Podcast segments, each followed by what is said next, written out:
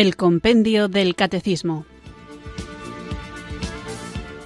Un programa dirigido por el Padre Antonio López.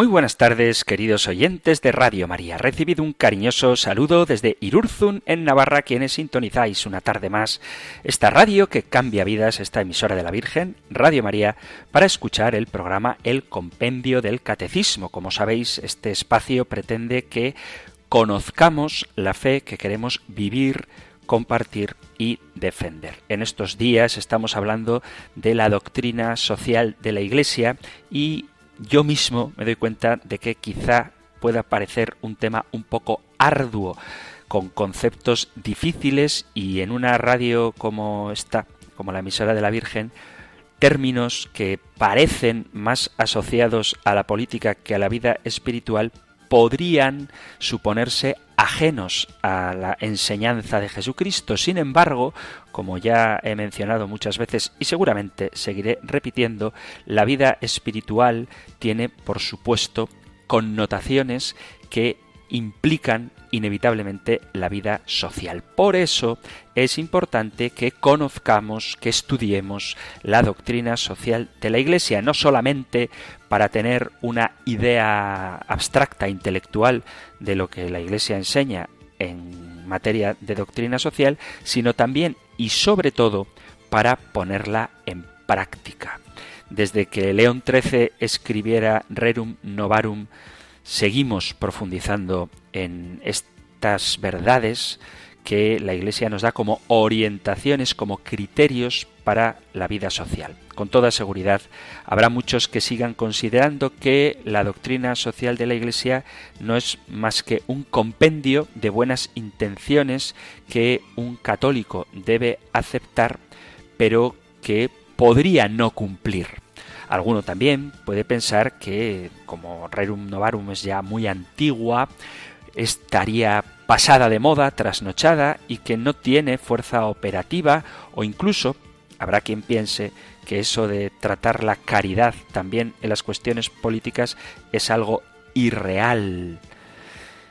Luego habrá quienes quieran servirse de la doctrina social de la Iglesia para denunciar las contradicciones del mundo pero sin decir nada al interior de la propia Iglesia y puede que haya también católicos que crean en ella, en la doctrina social de la Iglesia, que sepan que es una concreción del mandamiento del amor, que es el fundamental de nuestra fe, con una fuerza histórica más que suficiente para promover un verdadero y auténtico desarrollo humano a partir de los mandatos evangélicos de justicia y caridad.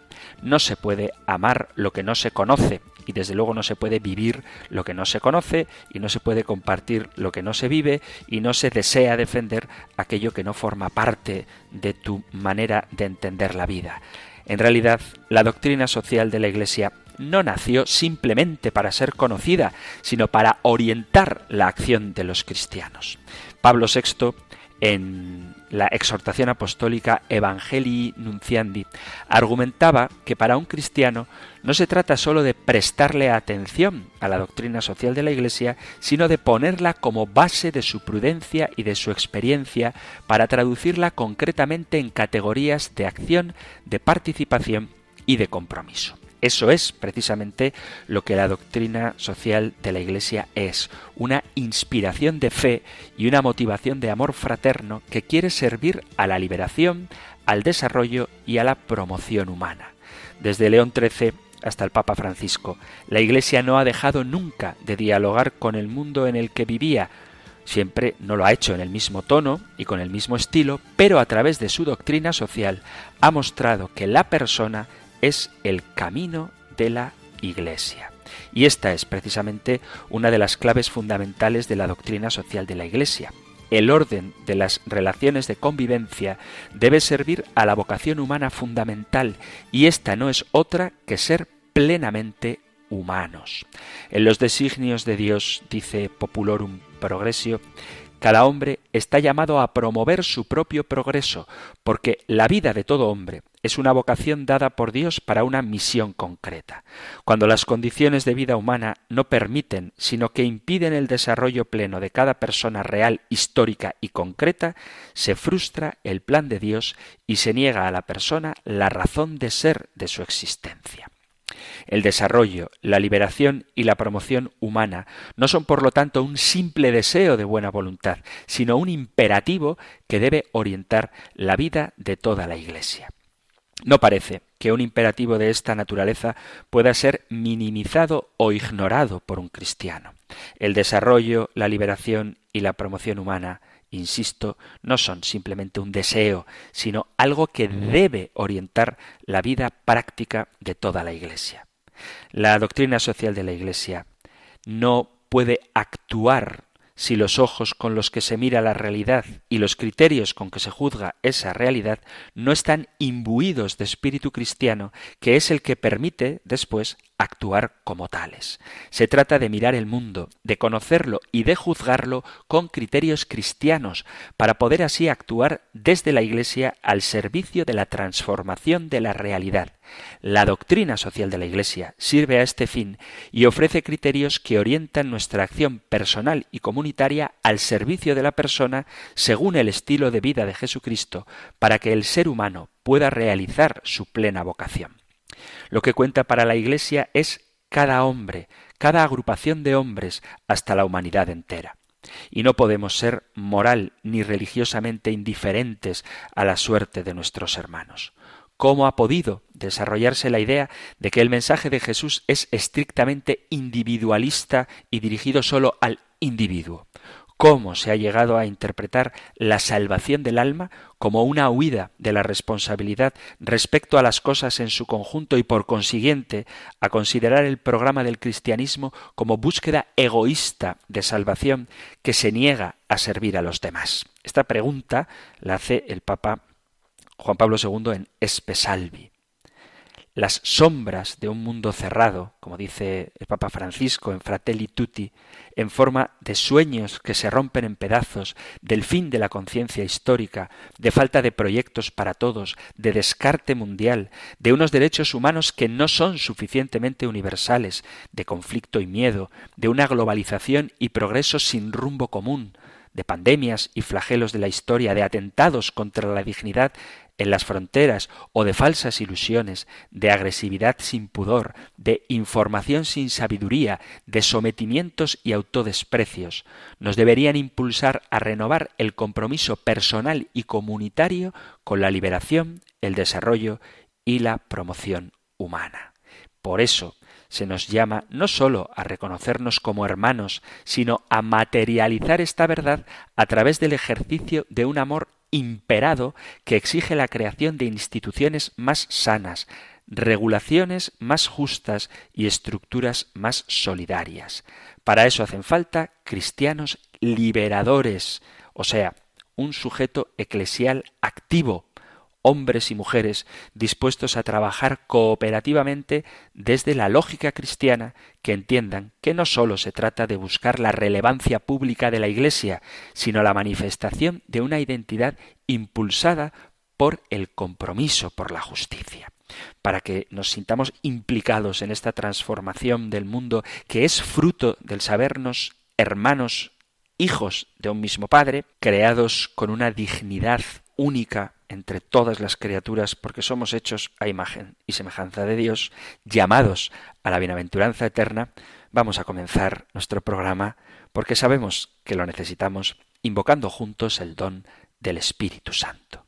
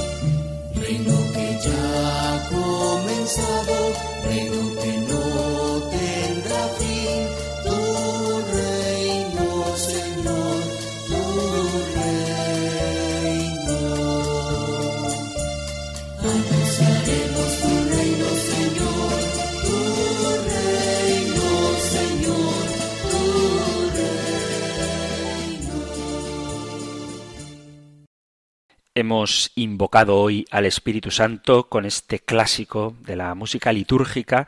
Anunciaremos tu reino, un reino de paz, de justicia, un reino de verdad, porque ese reino es el que tenemos que construir en este mundo y una enseñanza que nos sirve de herramienta para hacerlo realidad es la doctrina social de la Iglesia de la que estamos hablando en estos últimos programas del compendio del catecismo. Después de dedicar el programa anterior al bien común, que es el bien común, el conjunto de condiciones de la vida social que hacen posible a los grupos y a cada uno de sus miembros el logro de la propia perfección, continuamos con este tema en la siguiente pregunta del compendio del catecismo que tenéis en el catecismo mayor en el punto 1907 al 1909 y en el 1925.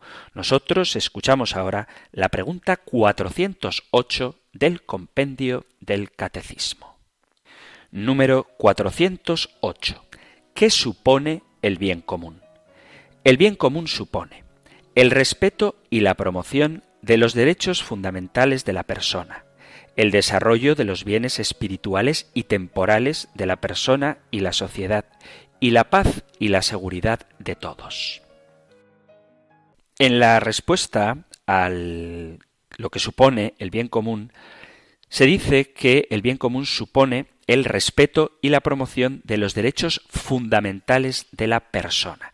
Y me gustaría hacer una pequeña distinción entre los derechos fundamentales y los derechos humanos, porque muchas veces se utilizan como sinónimos, de tal forma que hay quien piensa que derechos humanos es sinónimo de derechos fundamentales. Esto ciertamente no ha estado exento de discusiones académicas y jurídicas y en cuestiones sobre todo relacionadas con la dignidad de la persona y su protección como titular de derechos y garantías esenciales para su propia existencia. Sin embargo, no es exactamente lo mismo derechos humanos que derechos fundamentales de la persona. El derecho humano es, como su propio nombre indica, un derecho inherente al ser humano, esencial para su existencia. Surge, por así decirlo, una figura normativa que se define como un derecho fundamental, pero no todos los derechos humanos son derechos fundamentales de la persona. Según la Real Academia Española de la Lengua, los derechos fundamentales son aquellos derechos declarados por la Constitución que gozan del máximo nivel de protección. Es decir, se trata de unos derechos inalienables, inviolables e irrenunciables, y pertenecen a todas las personas por su dignidad. Así, cualquier poder público como por ejemplo el judicial, debe respetarlos por encima de todas las cosas. Y por supuesto también nosotros desde nuestra propia escala, desde nuestra dimensión. ¿Cuál es la diferencia entre derechos fundamentales y derechos humanos? Los derechos fundamentales y los derechos humanos se diferencian principalmente en una cosa el territorio de aplicación. Los derechos fundamentales de la persona están incluidos en la Constitución o cartas de derechos de cada país. Sin embargo, los derechos humanos no tienen limitación territorial. Los derechos humanos son atributos que tienen todas las personas del mundo independientemente de su territorio, de su condición económica, social o personal, de su religión o de cualquier otra distinción entre los hombres. Los derechos humanos son, por tanto, universales, inviolables, intransferibles irrenunciables e interdependientes.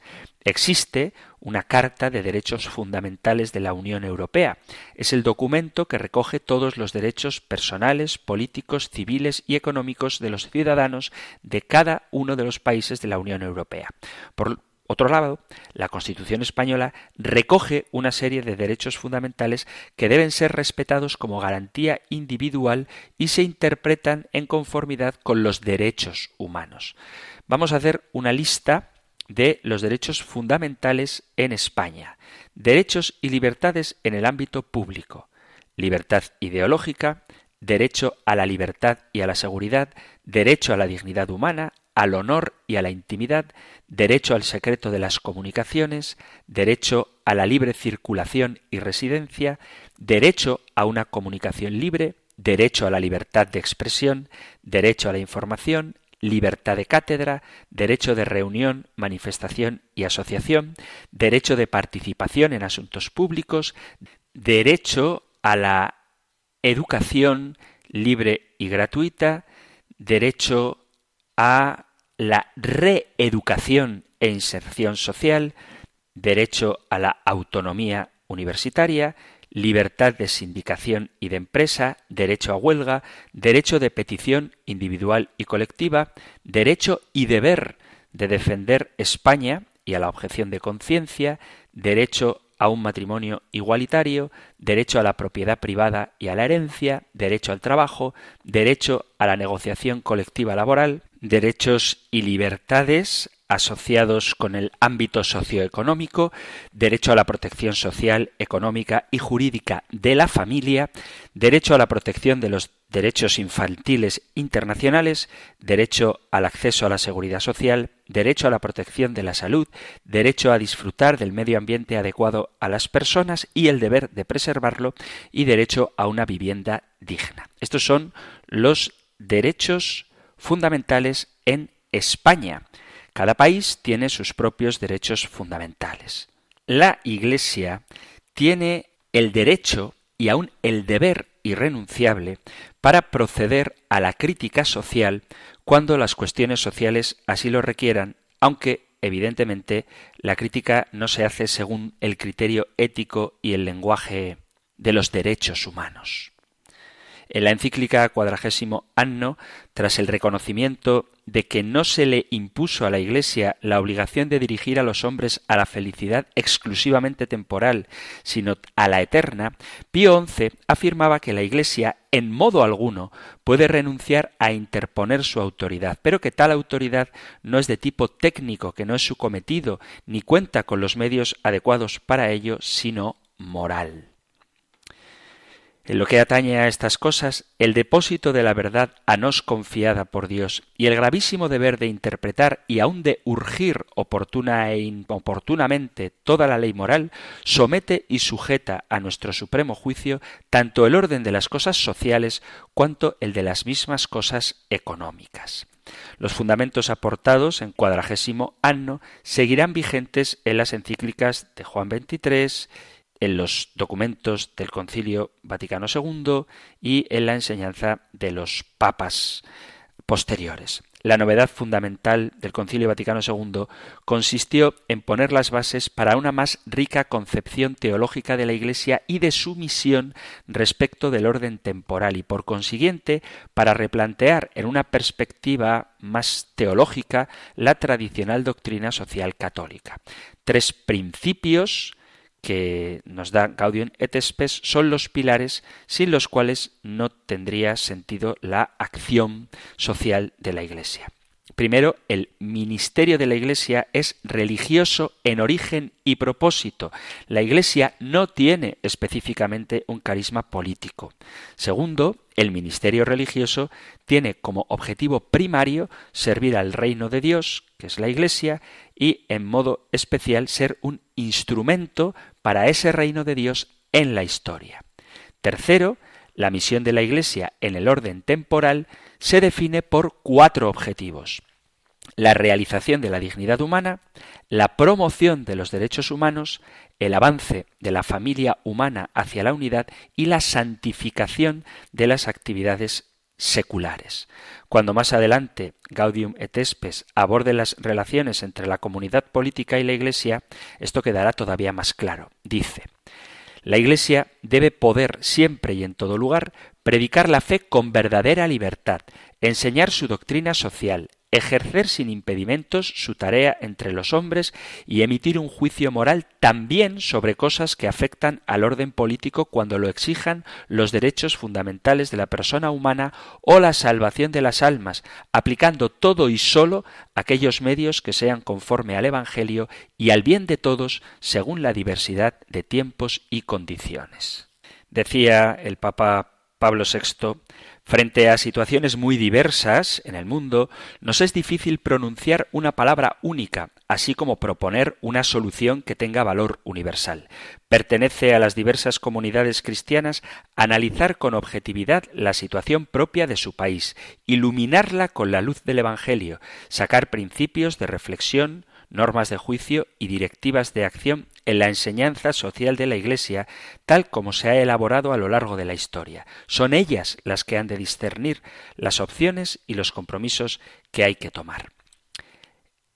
Entre Iglesia, en cuanto comunidad religiosa y jerárquica, cuya misión comporta la defensa y la promoción de la dignidad y de los derechos fundamentales de la persona humana, pero que no ha de proporcionar soluciones concretas de orden social político o económico y los miembros de la Iglesia, en cuanto miembros de la sociedad civil, estos, en el ámbito familiar, profesional, social, cultural y político, sí tienen que asumir sus propias responsabilidades dejándose conducir por el espíritu del Evangelio y las enseñanzas de la Iglesia.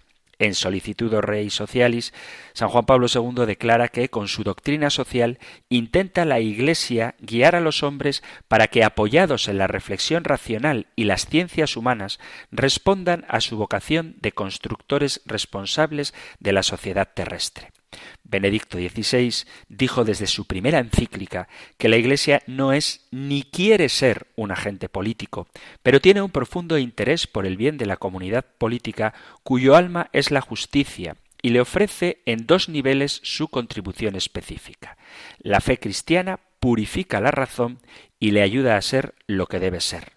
Con su doctrina social contribuye a hacer lo que se puede reconocer eficazmente y luego realizar también lo que es justo. Por ello, la Iglesia debe asumir positivamente su misión evangelizadora frente a cualquier posicionamiento intraeclesial meramente defensivo, tanto en lo relativo al anuncio de la fe del Evangelio como a la capacidad de transmitir a la sociedad civil un espíritu que pueda hacerle más humana.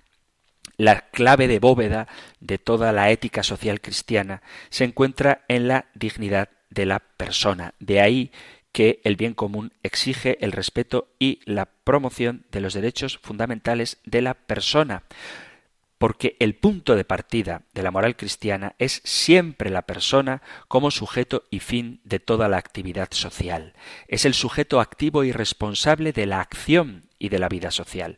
Se trata, pues, de mirar a la persona humana en lo que es y debe llegar a ser según su propia naturaleza social y de su vocación teologal, imagen de Dios y redimida por Jesucristo. Y se trata también de mirar a la sociedad como ámbito de desarrollo y liberación de la persona. En ella es en donde ha de ser tutelada su dignidad y reconocidos y respetados sus derechos fundados en esa misma dignidad. Cuando la ética social cristiana se distancia críticamente del individualismo que sobreestima a la persona individual y su preferencia subjetiva, sin atender los vínculos solidarios que la constituyen, o cuando se opone al colectivismo que destruye la singularidad de la persona para convertirla en una pieza de maquinaria o en un número dentro de un colectivo, está revelando su convicción fuerte y consistentemente arraigada de que el ser humano es fundamentalmente persona solidaria, aun cuando el pecado personal o las estructuras de pecado, entre las cuales se cuentan los sistemas o las ideologías, no le dejan vivir y expresarse así. De modo que ser persona solidaria significa que la dimensión social no es algo externo al ser humano, sino algo que lo constituye íntimamente. Fuera de lo social no es concebible la persona humana. La socialidad, no menos que la individualidad, definen a la persona. El destino humano se hace posible con el destino de otros. Este personalismo comunitario o solidario desencadena todo un conjunto de principios sociales, solidaridad, subsidiariedad, bien común y también el reconocimiento de los grandes valores, verdad, justicia, igualdad, libertad, participación, sobre los que se articula la vida social. Por descontado, la compresión cristiana de la dignidad poco o nada tiene que ver con la subjetivación emotivista de la moral, donde la dignidad se pone en la actuación según la libre opción personal y en un marco subjetivo en el que no se necesitan referencias morales objetivas. Esta reducción emotivista, que es lo mismo que decir que todo vale lo mismo con tal de que yo lo quiera, no es inocua, antes bien, juega a favor del relativismo y acaba yendo en contra del respeto de la dignidad, porque anestesia contra la indignación ante las situaciones injustas e impide un auténtico discernimiento moral. Sigue siendo una expresión de plena actualidad lo que dice Gaudium et Spes cuando afirma todo lo que se opone a la vida, como los homicidios de cualquier género, los genocidios, el aborto, la eutanasia y el mismo suicidio voluntario, todo lo que viola la integridad de la persona humana, como las mutilaciones, las torturas corporales y mentales, incluso los intentos de coacción psicológica, todo lo que ofende a la dignidad humana, como las condiciones infrahumanas de vida, los encarcelamientos arbitrarios, las deportaciones, la esclavitud, la prostitución, la trata de mujeres y de jóvenes, también las condiciones ignominiosas de trabajo en la que los obreros son tratados como meros instrumentos de lucro, no como personas libres y responsables. Todas estas cosas y otras semejantes son ciertamente oprobios que al corromper la civilización humana deshonran más a quienes lo practican que a quienes padecen la injusticia y son totalmente contrarios al honor debido al Creador. Cuando el Concilio Vaticano II aprobó este texto, no se podía presuponer fácilmente la ignorancia sobre la existencia de esas lacras que mencionan. Hoy en día, con mayor certeza, podemos asegurar que ha desaparecido cualquier excusa de desconocimiento. Lo que pasa es que hay algo terrible y es que conocemos que se dan estas realidades, pero es un conocimiento estéril. Tanto conocimiento de las situaciones injustas del mundo, de estos dramas, parece que nos han inmunizado para reaccionar. Esta inundación de datos que tenemos, de noticias que ocurren en todas partes del mundo y que llegan casi de manera inmediata a nuestros ojos, paralizan nuestra comprensión y aumentan la tolerancia a lo intolerable y el relativismo moral. No es exagerado decir que el cúmulo arrollador de imágenes y noticias, muchas de ellas espantosas, se quedan con frecuencia en una especie de flash de fogonazo, sin más incidencia en las personas que las reciben, y de hecho no llegan ya ni siquiera a aceptar la sensibilidad moral ni nos interpelan. Antes al contrario, parecen redoblar la insensibilidad y nos hacen desconectar de la mayor parte de las cosas de las que se nos informa y desentendernos apáticamente de la realidad. Metidos como estamos en el campo magnético de la cultura de la realidad virtual, circulan a través de las tecnologías de la información y de la comunicación una alteración de la conciencia moral que se torna incapaz de ser norma interiorizada de la moralidad para percibir la realidad, discernir el bien del mal, elegir y actuar en conciencia. A lo sumo, queda reducida a la norma interiorizada de la moralidad del sentimiento, la moral que inculcan con mucha eficacia los medios de comunicación, pero que no llega a la mayor parte de las veces a conseguir una adecuada comprensión ni tampoco una defensa y promoción de los derechos humanos.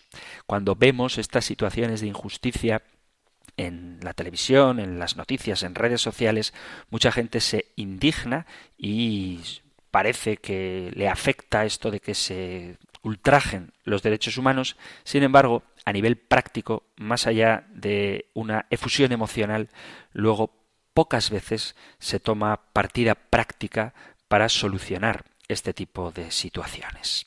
Vamos a hacer una breve pausa musical y continuamos con nuestro programa del compendio del catecismo.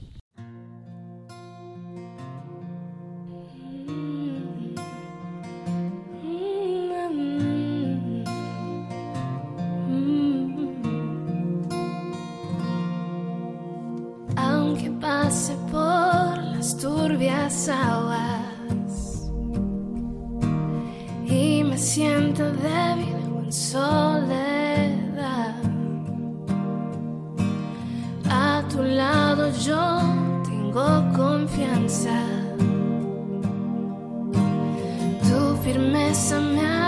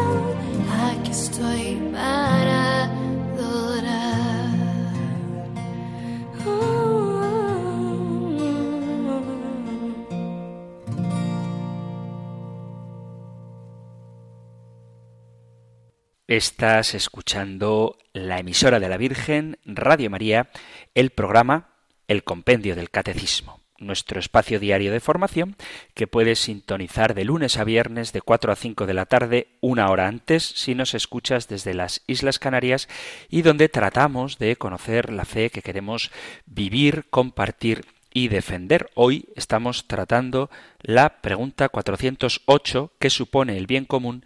Y dice la respuesta que el bien común supone el respeto y la promoción de los derechos fundamentales de la persona. Y de eso es de lo que estábamos hablando, de los derechos fundamentales de la persona. Hemos hecho una distinción entre derechos fundamentales y derechos humanos y cómo estos se fundan sobre la dignidad de la persona. Los seres humanos tienen dignidad, son dignos, son sagrados y valiosos.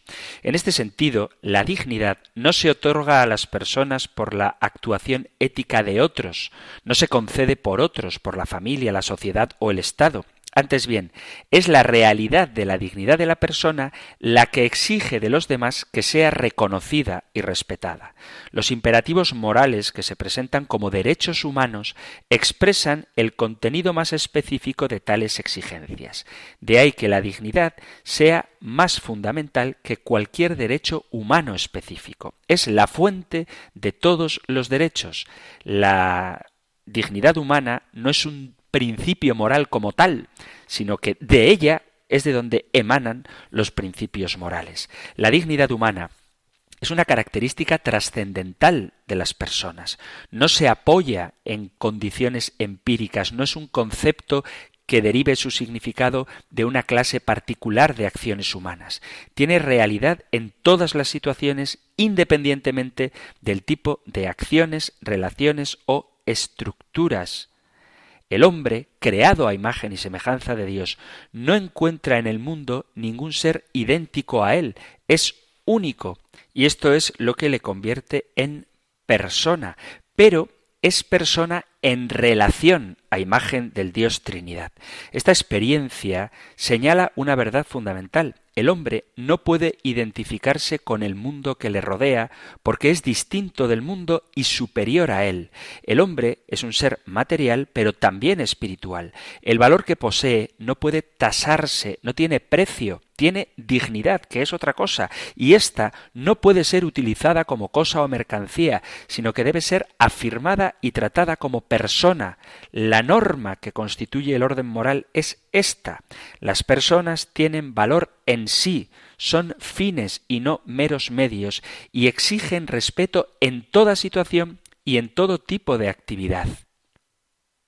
Así pues, el registro de dignidad como valor en sí es el criterio de todas las valoraciones y es el sustento de el respeto, el honor, el prestigio, el buen nombre que todo ser humano merece. Dicho esto, no podemos ignorar algo importante.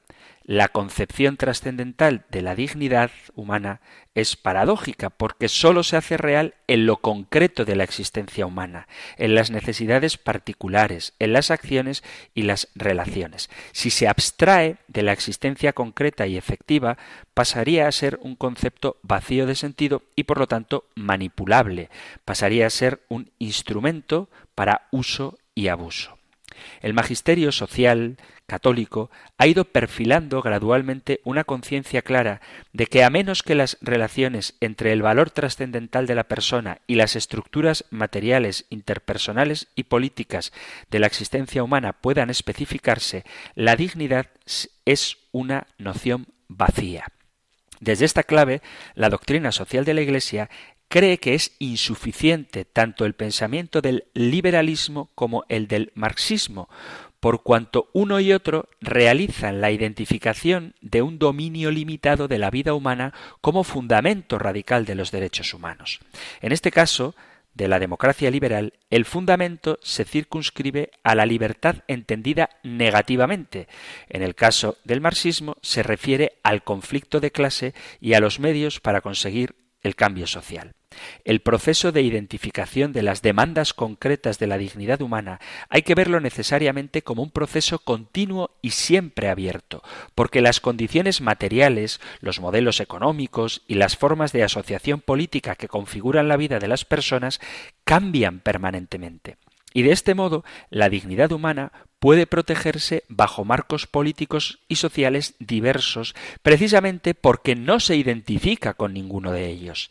Ningún sistema político puede ser un fin en sí mismo. La tarea de identificar las normas concretas de la moralidad social requiere de una continua revisión y evaluación de las cambiantes condiciones económicas, políticas y sociales. Exige que se tengan en cuenta las necesidades, libertades y relaciones que confirman la vida social. Especificar las condiciones concretas para la realización de la dignidad ha sido uno de los empeños constantes de la doctrina social de la Iglesia. León XIII plantea una ética económica según la cual las necesidades materiales deben recibir al menos una atención mínima si la dignidad se respeta en la sociedad. En este sentido, aparecen afirmados los derechos de alimentación, vestido, vivienda y un salario adecuado. Se ve la propiedad privada como un medio instrumental importante para la protección de estos derechos. Su ética política buscaba defender a la persona de la dominación del Estado. Es cierto que los escritos de León XIII expresan una tendencia a definir las condiciones de la dignidad humana en términos negativos, así como a considerar la estructura orgánica y jerárquica de la sociedad como un medio necesario para proteger la dignidad.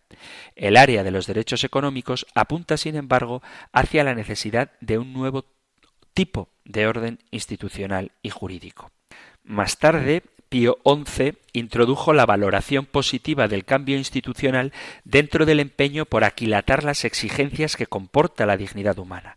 La persona continúa siendo el centro y la referencia primera, pero las relaciones sociales e institucionales pasan a considerarse procesos vivos dentro de los cuales las personas en sus interacciones realizan y actualizan su dignidad trascendental. El llamamiento de Pío XI a favor del desarrollo de instituciones sociales que protojan la dignidad de acuerdo a la norma de la justicia social, introduce una visión más dinámica de las condiciones de la dignidad en la ética social católica. Hablar de desarrollo institucional trunca la noción de instituciones preestablecidas, fijas e intocables. El orden social sigue viéndose desde la óptica de una sociedad jerárquica. Sin embargo, ya se juzga sujeto a cambio y necesitado de flexibilidad. La base de los derechos humanos es precisamente la dignidad de la persona. Una declaración de derechos lo es porque los funda en la dignidad humana entendida teológica y filosóficamente, y sólo así se puede hacer una lectura desde la autonomía de la persona, entrando en el diálogo amistoso y fructífero con la ética civil y su declaración de derechos humanos del año 1948, sin renunciar a la dimensión teocéntrica de la ética social. El ser humano es imagen de Dios, criatura finita y aceptada incondicionalmente por su Creador, llamado a poner en pleno rendimiento las posibilidades de su razón y libertad, que son expresión de su dignidad. Por eso, no son los fundamentos que defiende el bien común apartados que no estén relacionados independientes. Es decir, el respeto y la promoción de los derechos fundamentales de la persona implica su dimensión creatural a imagen de Dios. Y por lo tanto es necesario en la defensa de los derechos fundamentales de la persona que pueda desarrollar sus bienes espirituales y temporales, tanto individualmente como en sociedad.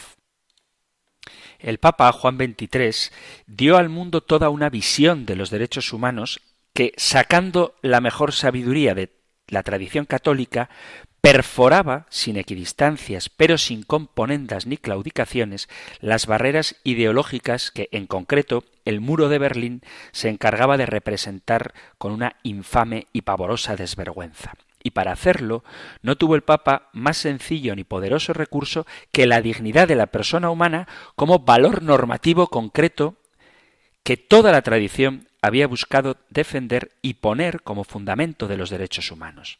Desde luego no se le olvidaba al Papa advertir que esta defensa se había ido dando en diferentes contextos, respondiendo a las cambiantes situaciones históricas y modulándose a lo largo del tiempo. Después veríamos cómo Pablo VI puso énfasis especial en el derecho al desarrollo y desde luego Juan Pablo II habló muchas veces de los derechos humanos. En concreto, él afirmaba que los derechos humanos se refieren a lo que el hombre es por naturaleza y en virtud de su dignidad y no a las expresiones de opciones subjetivas propias de los que tienen el poder de participar en la vida social o de los que han obtenido, han conseguido el poder por el consenso de la mayoría, es decir, por los votos. El Papa Juan Pablo II denunció el grave peligro de que esta falsa interpretación de los derechos del hombre como derechos de la subjetividad individual o colectiva, separada de la referencia a la verdad de la naturaleza humana, puede llevar también a los regímenes democráticos a transformarse en totalitarismos. Por eso, Frente a la interpretación subjetivista errónea, una concepción auténtica del derecho natural, entendido como tutela de la eminente e inalienable dignidad de todo ser humano, es garantía de igualdad y da contenido verdadero a los derechos del hombre que constituyen el fundamento de las declaraciones internacionales. El Papa Benedicto XVI en un discurso a la ONU con ocasión del 60 aniversario de la Declaración Universal de los Derechos del Hombre, recordó los elementos imprescindibles de la comprensión católica de los derechos humanos y de la dignidad. Dice el Papa Benedicto XVI en este discurso a la ONU a propósito del 60 aniversario de la Declaración Universal de los Derechos Humanos. Dice, la declaración fue el resultado de una convergencia de tradiciones religiosas y culturales, todas ellas motivadas por el deseo común de poner a la persona humana en el corazón de las instituciones, leyes y actuaciones de la sociedad y de considerar a la persona humana esencial para el mundo de la cultura, de la religión y de la ciencia. Estos derechos se basan en la ley natural inscrita en el corazón del hombre y presente en las diferentes culturas y civilizaciones. Arrancar los derechos humanos de este contexto significaría restringir su ámbito y ceder a una concepción relativista según la cual el sentido y la interpretación de los derechos podría variar, negando su universalidad en nombre de los diferentes contextos culturales, políticos, sociales e incluso religiosos. Así pues, no se debe permitir que esta vasta variedad de puntos de vista oscurezca no sólo el hecho de que los derechos son universales, sino que también lo es la persona humana, sujeto de estos derechos. La universalidad, la indivisibilidad y la interdependencia de los derechos humanos sirven como garantía para la salvaguardia de la dignidad humana. Cuando se presentan simplemente en términos de legalidad, los derechos corren el riesgo de convertirse en proposiciones frágiles, separadas de la dimensión ética y racional que es su fundamento y su fin. Por el contrario, la Declaración Universal de los Derechos Humanos ha reforzado la convicción de que el respeto de los derechos humanos está enraizado principalmente en la justicia que no cambia, sobre la cual se basa también la fuerza vinculante de las proclamaciones internacionales. Precisamente para evitar que los derechos de la persona fueran como departamentos estancos, se introdujo la idea del derecho al desarrollo integral por parte de la doctrina social de la Iglesia, y en esto fue pionera, y será este derecho la pieza maestra para articular la interconexión de los derechos. El Papa Pablo VI dedica toda una encíclica en la que hace un solemne llamamiento para una acción concreta en favor del desarrollo integral del hombre y del desarrollo solidario de la humanidad, toda vez que el primero no puede darse sin el segundo. Me refiero a la encíclica Populorum Progressio, donde, frente al tono optimista del Concilio Vaticano II, Populorum Progressio concede una relevancia enorme a la denuncia de los mecanismos causantes de la explotación de los pueblos menos avanzados. Critica el sistema de comercio internacional a través del cual el llamado tercer mundo ve cómo se incrementan sin cesar los precios que ellos tienen que pagar, mientras que los que cobran se mantienen casi invariables cuando no a la baja. Pablo VI afirma la obligación de justicia de que los países industrializados ayuden a los más pobres como compensación por comportamientos injustificables en épocas pasadas, así como el deseo de que todos los pueblos se empeñen en la tarea de construir un orden internacional basado en la justicia, ya que el desarrollo es el nuevo nombre de la paz. Con ocasión de la Jornada Mundial de la Paz, decía Pablo VI, debemos proclamar para el tercer mundo el derecho al desarrollo. Sin el desarrollo de los pueblos, los derechos de las personas no son más que una ficción jurídica.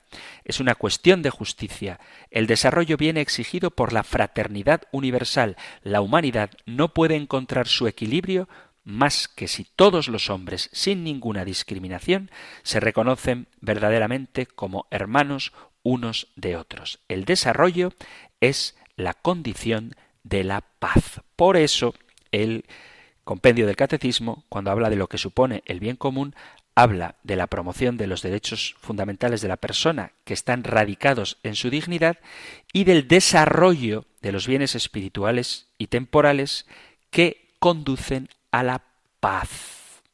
La verdadera paz no consiste en que los líderes de los grandes países hagan acuerdos para no agredirse violentamente unos a otros en enfrentamientos bélicos. La verdadera paz es fruto del reconocimiento de la dignidad de la persona y de la posibilidad de que tanto los individuos como las sociedades se desarrollen. La justicia brota de la defensa de los derechos humanos fundamentales tanto personales como sociales. Y estos están interconectados porque la clave del desarrollo exige que tanto la actividad de individuos como de grupos e instituciones se dirija a la creación de un orden social en el que las personas puedan realizar sus derechos personales en relación mutua y solidaria. En este sentido de interconexión entre derechos se insiste en poner la ética católica en la participación de todas las personas y grupos sociales en la configuración de las condiciones políticas y sociales como requisito de la realización de todos los demás derechos. La tradición católica reconoce que los derechos tienen historia y que se han ido aceptando y formulando en un proceso evolutivo sometido a tensiones y fluctuaciones. En este punto hay un muy patente desarrollo doctrinal. Y eso es posible precisamente gracias a la no esencialización de la dignidad humana, toda vez que ésta se expresa en concretas necesidades, relaciones y libertades. Así se ha ido abriendo camino a una forma de relación y de comprensión de los derechos humanos. Uno de estos derechos humanos, vinculado con los anteriores, vuelvo a repetir, no como departamentos estancos, sino como consecuencia de la dignidad de la persona, estaría el derecho a la libertad religiosa. Pero, como se ha terminado el tiempo para nuestro programa de hoy, tendremos que hablar de esto otro día. Así que dejamos ahora el programa, porque como digo, se nos ha agotado el tiempo, a veces parece que se queda corto, y continuaremos hablando del bien común.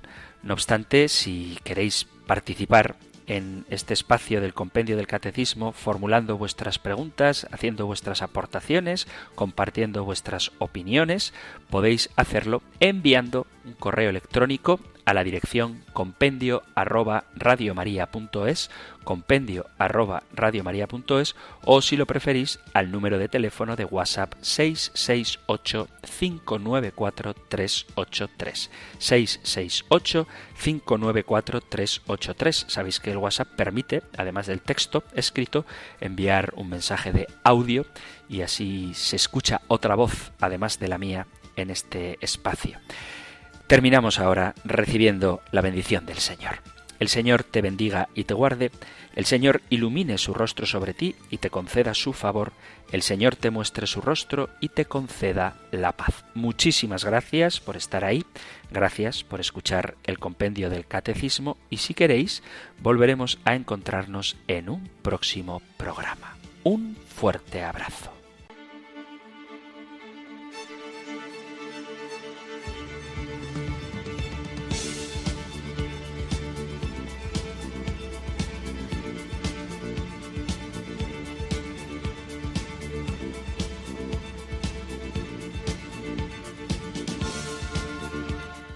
El Compendio del Catecismo. Un programa dirigido por el Padre Antonio López.